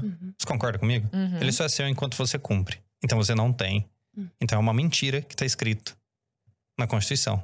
Não tem como existir direito de propriedade com função social. Se ela tiver uma Tem algumas coisas bizarras que acontecem no. Só um, Sim. rápido parênteses que me, me fez lembrar aqui, sei lá, IPVA e IPTU, por exemplo, que pra mim Sim. são uns impostos que não fazem o menor sentido na minha cabeça. Que, pô, você comprou um carro. aí você tem que pagar um aluguel anual pro Imposto Estado né? pra dizer Rural. que o carro é seu. Senão o Estado pode tirar o carro de você, mas tu já pagou o carro, entendeu? Não faz o menor sentido. A função social, ela é uma condicionante que diz, e isso é o mais bizarro de todos também. Você precisa cumprir, número um, uso racional e adequado do solo. Número dois, observância da legislação do meio ambiente. Três, direito trabalhista, observância da legislação do trabalho. Quatro, bem-estar dos empregados e do empregador. Só nesse requisito constitucional, você já vê que ele não disse nada. Aí vai vir uma lei. Porque sempre tem uma lei para Uhum. regulamentar o disposto constitucional. Sempre precisa de uma lei. Sempre. A lei traz os mesmos requisitos. De novo, de novo. Só que ela especifica nos seus parágrafos o que é cada um. Quando a gente fala de uso racional e adequado do solo, nós estamos falando de produtividade e uso da área. Então, a sua função social ela é cumprida quando você ocupa acima de 80% da área permitida. O que é isso? Se você tem uma fazenda lá na Amazônia, né? Vamos colocar melhor, vamos usar lá a Amazônia. Você pode abrir daquela área 100 hectares, é o que você pode abrir. Se você usa 80 hectares, você está cumprindo o grau de uso do solo. Beleza. Aí tem um outro requisito. Porque nós temos a utilização do solo e eficiência. A eficiência é de 100%. Você tem que ser 100% eficiente. Como é que calcula essa eficiência? Aí tem uma tabela gigantesca com um monte de índice. Se for pecuária, se tiver cavalo, se tiver carneiro, se for plantação, se for floresta. Ou seja, são índices que vão balizar o número, seja de animais, seja de produção de sacos, Já deu uma enfim canseira já. cansa exaustivo. Mas enfim, você cumpre os requisitos que estão lá. Você cumpriu uso do solo e produtividade, a fazenda é produtiva, ela não pode ser desapropriada para fins de reforma agrária por não observância do uso racional adequado do solo. Mas André, fazenda produtiva pode ser desapropriada, que esse é o, é o pulo do gato, o jump of the cat. Você pode desapropriar uma fazenda produtiva? Você já imaginou que absurdo? Desapropriar, né? Desapropriar. Nós vamos chegar nesse ponto. O Red Pill tá aí. O Red Pill tá aí. Você pode desapropriar uma fazenda produtiva? Eu tenho um caso, não meu particular de escritório, leading case que eu utilizei, inclusive no livro. Uma fazenda que tinha utilização adequada, 100% da área, ou seja, ela estava utilizando a área, mas ela tinha uma eficiência de 599%. Aí você fala, pô, é produtiva pra caramba essa fazenda. Só que tinha um problema. Ela fez um desmatamento na área de reserva legal. Ela foi desapropriada Foi desapropriada. para fins de reforma agrária. Ah, Ó, eu, eu fiz até uma associação hoje, perguntei pro André se tá, pro André se tá correta. Você toma uma multa e perde o carro. É isso mesmo. É, basicamente isso. Você Tá poderia. certo isso, gente? Poderia Você poderia ter feito um isso TAC, termo de ajustamento de, de conduta, conduta, ambiental. Tomar uma multa, pagar a multa. E, Exatamente. e, e reflorestar. Exa- que é o fim final do meio ambiente. É você despoluir o Tietê. É o fim final. Reflorestar. Gente, eu fiz uma reintegração de pós numa fazenda que invadiram tal, área de reserva da fazenda. O cara adotou todas as. Fiz a, re- a reintegração de pós do cara lá, beleza. Só que eles derrubaram. Tipo, derrubar pra fazer derrubada mesmo. Um ano, Quem derrubou o quê? o invasor. Hum. Um ano, você já não chegava na área que foi derrubada. Que era na região Amazônia, já tinha mato pra todo lado. Três anos já tinha árvore. Gente, esse cara dos 599%, era só ele ter largado lá. Em Que três anos de já tinha mato lá. É. Tanto é que nesse caso da reintegração de posse, sabe o que que o Ibama disse pro meu cliente? Ele falou assim: não, não, só deixa. Só não ocupar. Essa mas foi a sugestão do Ibama. esse cara, por exemplo? Perdeu a fazenda, já era, perdeu. Entregue para fins de Tomou a reforma multa e perdeu o agrária. carro, cara. E, e foi. Aí você. Cara, que loucura E ó, isso. ó, nós temos para reforma agrária no Brasil hoje 10% da área territorial da área do Brasil é destinada hoje para a reforma agrária. A reforma agrária. Nós temos 7,8% da área territorial no Brasil reservada para lavouras. Nós temos quase uma vez e meia a área de lavouras que produz grãos para o país todo, inclusive para exportação, destinada à reforma agrária. Então tem terra, gente. Tem terra. 8 milhões e 500 mil quilômetros quadrados de Mas é muito importante É esses dados. Agora. É importante a galera de casa, inclusive o pessoal de casa. Tem a gente dados, sempre gente. pede. Sim. Cara, deixa o seu like, comenta aí no chat. Sigam assistindo. esses dois nas redes A gente sociais que eles vão falar já já. deles, É. Cara, compartilha. Você tá vendo todo esse montaréu aqui de, de informação, Nossa, é cara. uma loucura. E tem um detalhe, gente, assim, muito importante. Outro dia alguém falou, eu fiz uma, tava gravando uma coluna, imagina, nunca que o produtor reserva metade da sua propriedade para preservação. Eu falei, então pega os dados do CAR. Pega os dados, levante os dados, olhe para eles. Tem um satélite lá em cima. Tá que, tudo que no dá Ministério do Meio discutir, Ambiente, né? dá trabalho. Mas saber a verdade dá trabalho também, né? Então, assim, olhe, busque. A gente tem capacidade para isso. Diga. Só, só pra. Ele tá é- nervoso. é que vai sair não, daqui. foi- Se ele começou. Daqui a pouco vamos Se ele começou um- o polido aqui, É. vai sair xingando todo mundo. Não, mas é que assim, é, hoje a gente tá passando. eu- é que eu- quando a gente fala de função social, você lembra sempre do cenário, né? É Aquela história, quando você vê a verdade, você não consegue mais desver. É a mesma coisa. E o cenário que a gente tá passando hoje, existe método para as pessoas que estão assistindo. Não é brincadeira, existe método para reforma agrária. Você não precisa esperar o produtor não produzir, você não precisa esperar o produtor cometer um crime ambiental, você não precisa esperar o produtor descumprir a legislação do trabalho. Porque bem-estar do trabalhador e do empregado, que é o último requisito, ele trata diretamente com a pacificação no campo, que é outro tema. Que, o que é pacificação no campo? Não tenho a menor ideia, Para mais mim, é não cometer impossível. furtos e roubos nas fazendas. Eu pensei no pessoal ouvindo John Lennon, um Imagine, Imagine. e dançando. Tem paz no campo. É, eu pensei Entendeu? isso. Mas tem um tema que chama- campo. Algum produtor que você defendeu já pôs para o pessoal, os invasores, para escutar Imagine e resolver o problema? Então, eu acho que. Soltou pombas. Então, Uhum.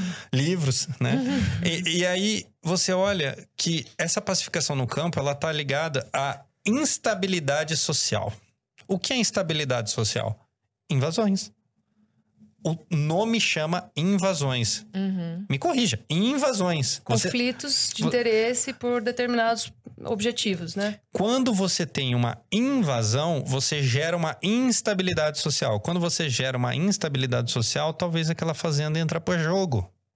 Mesmo que ela seja produtiva, esteja observando os requisitos trabalhistas, Não esteja observando a direita, mas não tem pacificação social. Então, o cara começou ali a produzir, injetou grana. Que loucura. Né? É só o invasor incomodar um pouco que ele já quebra um dos requisitos. que é o então. pior?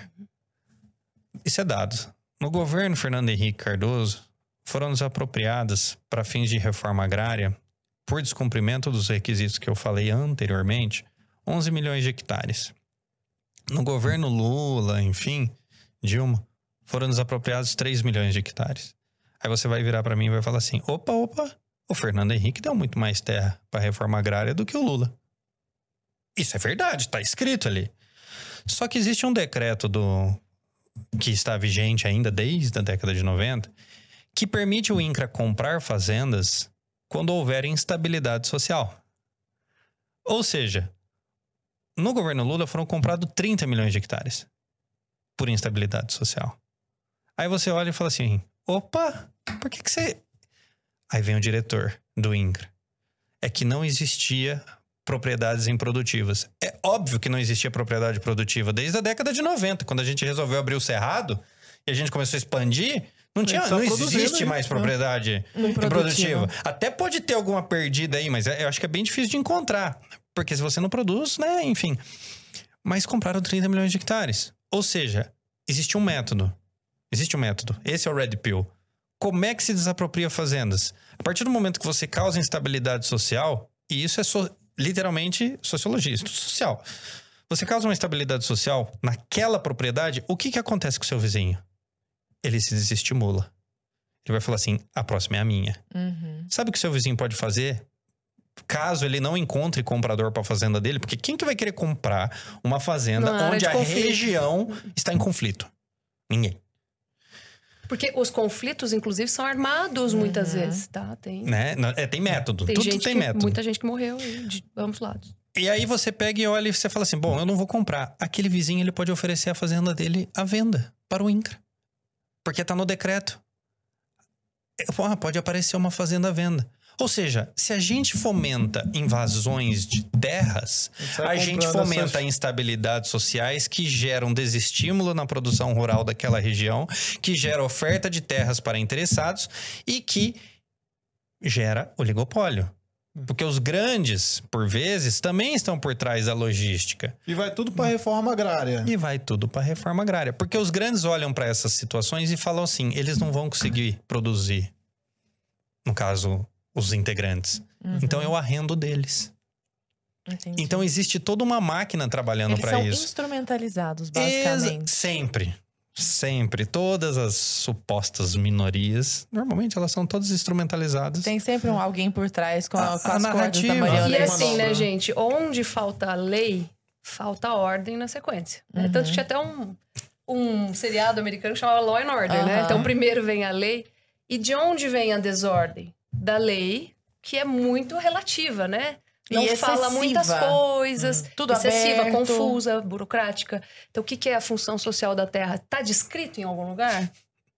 Não, coisas que a gente supõe. E aí a coisa relativiza, né? É relativizada e falta ordem. E dentro De da acordo desordem, com a circunstância. Uhum. Convin... falta paz dentro da ordem. né? É. Então a gente fala de pacificação no campo. As pessoas linkam muito a redução das invasões que teve no governo Bolsonaro, por exemplo, no, no, no atual governo, com a- o aumento na aquisição de armas de fogo. É, existe. As pessoas ado- adoram fazer essas analogias Aham. sem. Não, só É, de é, correlação, eu- é, né? Eu, eu, que não tem eu- nada a ver com causalidade. eu prezo, eu sou um cara que preza por todas as liberdades individuais, as liberdades naturais do ser humano, né? As naturais. Direito à vida, né? Propriedade, Liberdade. né? Liberdade. Pronto. É isso aí. Como é que eu garanto a minha vida? Arma de fogo. Ah, tem outro jeito? Cara, não, desculpa, não tem. Na fazenda ali, Quando vai fazer existe o quê? tem. Entregar uma flor. diria, Quando existia a arma laser, aí, pô, vai ser a arma Vai laser. ser a arma É que É, assim, é, é, que assim, gente, é eu, eu acho que o ser humano ele veio com um bug, assim, né? Ele veio com um grande defeito de fábrica. Quando ele se distancia muito de certas situações que foram necessárias evolutivamente para que ele chegasse nesse nível de bem-estar social, ele perde totalmente a conexão com aquilo, as premissas dele mudam e a tese lógica dele muda também por consequência. Então, é muito fácil você morar aqui, sei lá, é, na Vila Madalena, em São Paulo, em que tem policiamento ali, em várias esquinas, em várias você liga pra polícia, ela aparece em Não vai aparecer. Seis É minutos. Tempos Não, mas você entendeu o que eu criam homens dizer. fracos, né? Tipo, muito aquilo, né? E é muito diferente de você estar numa situação uma hora pra dentro do mato, Uhum. de estrada de terra, num dia chuvoso em que não passa o carro da polícia lá, e ligar pra polícia pra vir te salvar. Tem uma tá cena, entendendo? inclusive, eu acho que é do Duro de Matar, se eu não me engano. É, Desejo o último, de Matar. né? O último. É, eu, eu, a do Duro de Matar ou Desejo de Matar? Acho que é Desejo de Matar, com Bruce Willis.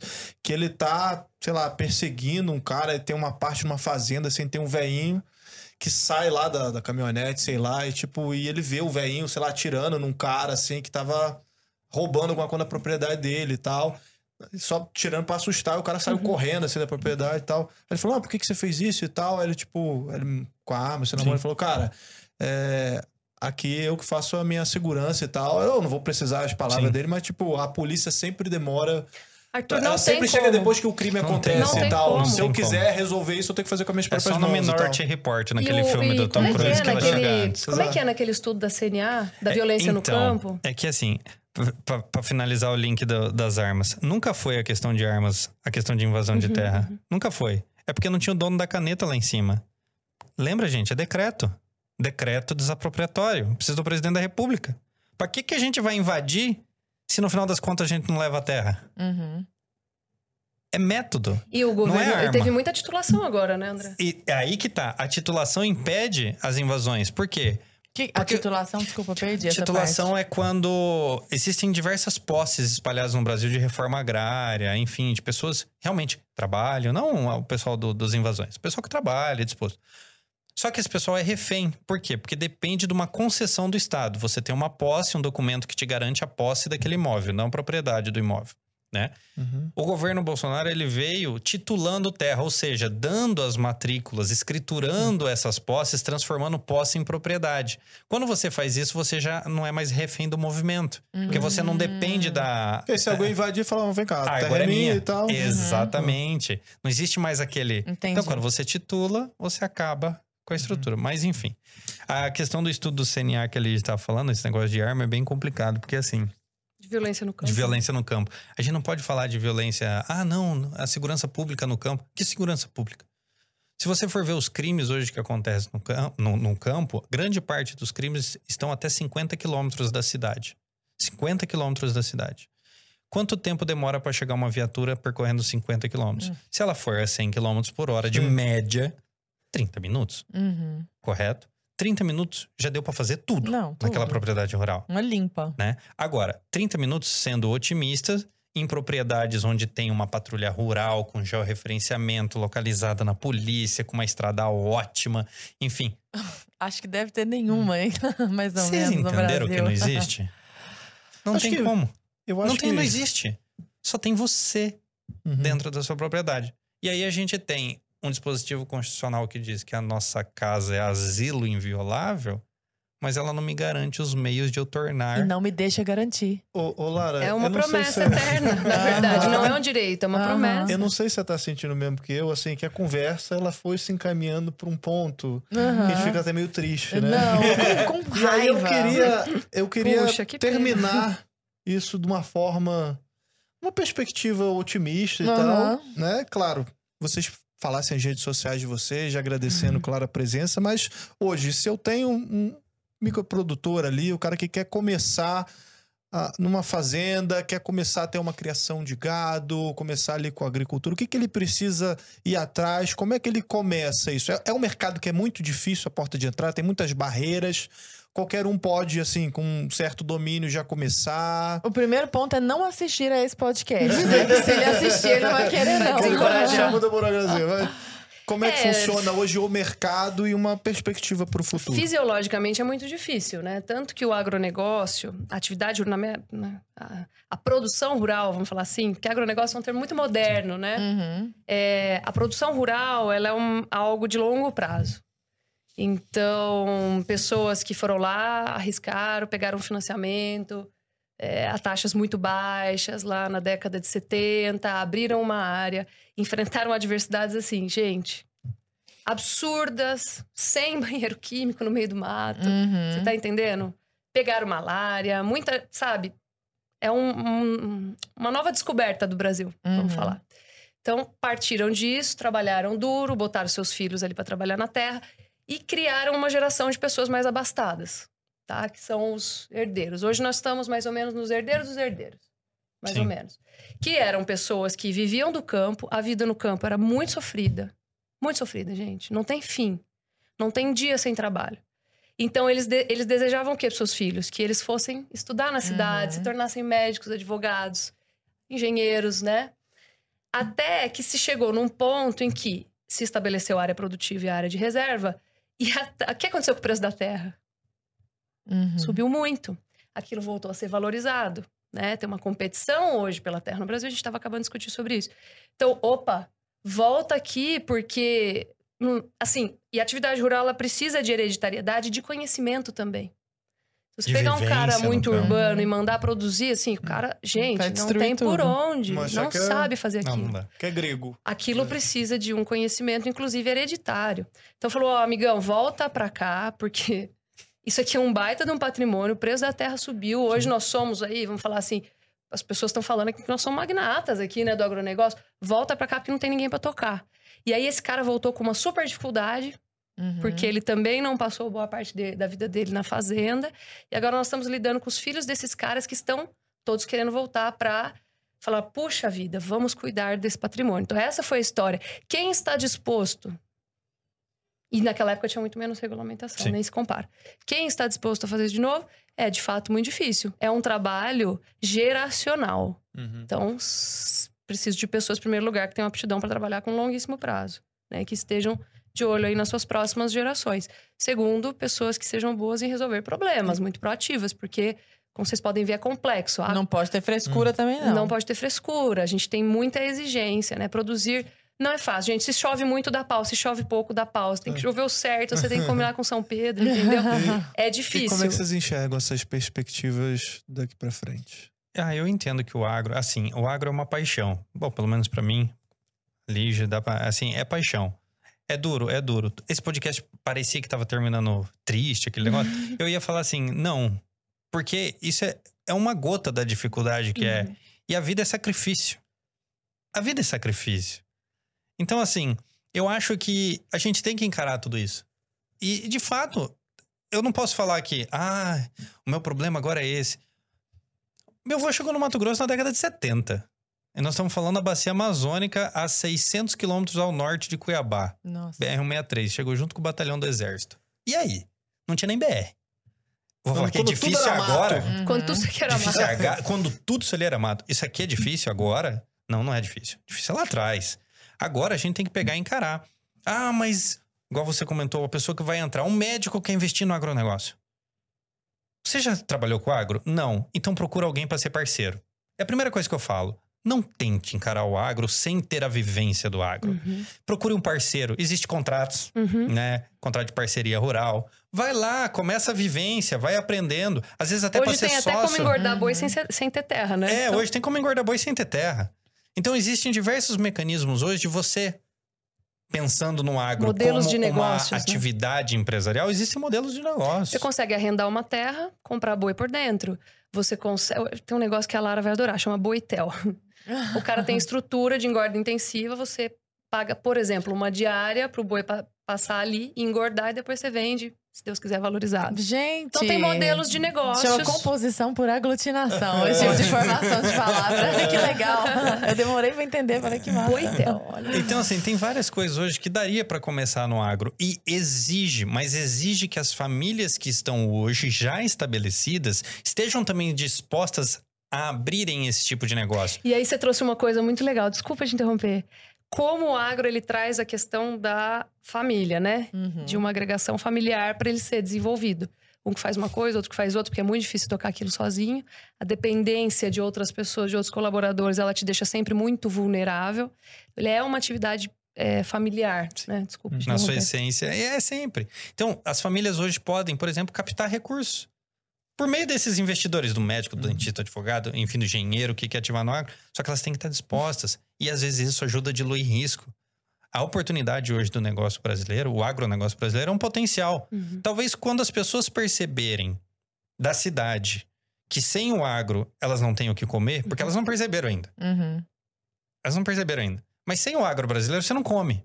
Hum. Então, a partir do momento que você olha e fala assim, poxa, mas espera aí, a minha camisa de algodão é agro, ah, o que eu como é agro, ah, peraí, tudo é agro, talvez eu precise começar a mudar, Até o vegano é agro. até gente. o vegano é agro, a gente precisa começar a investir, Uhum. talvez Caraca, no até agro. o vegano é agro. Aí agora é a hora que ele Agora, chora. é, mas agora, Agora- olha o que, que eu tô pensando. Nós estamos falando de uma galera que tem poder, porque nós estamos falando de alimento, que é forte, que trabalha com hereditariedade e, e propriedade privada, que trabalha com armas, porque eles precisam da autoproteção. Amém. É um pessoal tradicional, porque principalmente porque é envolvido. é o inimigo número um do progressismo. Exatamente. e vou te falar, Rousseau, Rousseau falava muito sobre isso. Sobre a indolência do, do urbanismo das cidades, né? Então, é muito engraçado como o agronegócio, ele deixa a natureza, as coisas naturais, nuas diante de você. É a verdadeira red pill é morar numa fazenda. É. Ou seja, se choveu, eu vou fazer passeata pra quem? Se choveu demais, desculpa. Se não choveu, pra quem? Se meu gado, se caiu um raio embaixo da árvore e eu pe- perdi 40 cabeças de gado, vou reclamar pra Te quem? vira, Te malandro. vira. Se- se- olha, desculpa, gente, mas assim, com todo respeito, se um bezerro nasceu macho e eu precisava de uma fêmea, não consigo fazer. com o quê? Com Deus? o- eu não consigo mudar a realidade, o cromossomo, você tá entendendo? Uhum. Ah, mas tem Então- uma galera que diz que consegue. hein? Tem uma galera Ah, que... Você consegue fazer alguma seleção. Tem uma galera Vamos que diz que é só o bezerro se É. identificar. A gente Ah, é? consegue Um favorecer algumas coisas, né? A tra- seletividade de. Bom, não vou entrar nessa parte muito técnica aqui. Mas assim, é muito difícil. A realidade das coisas está diante dos seus olhos no cru e você não tem para quem reclamar.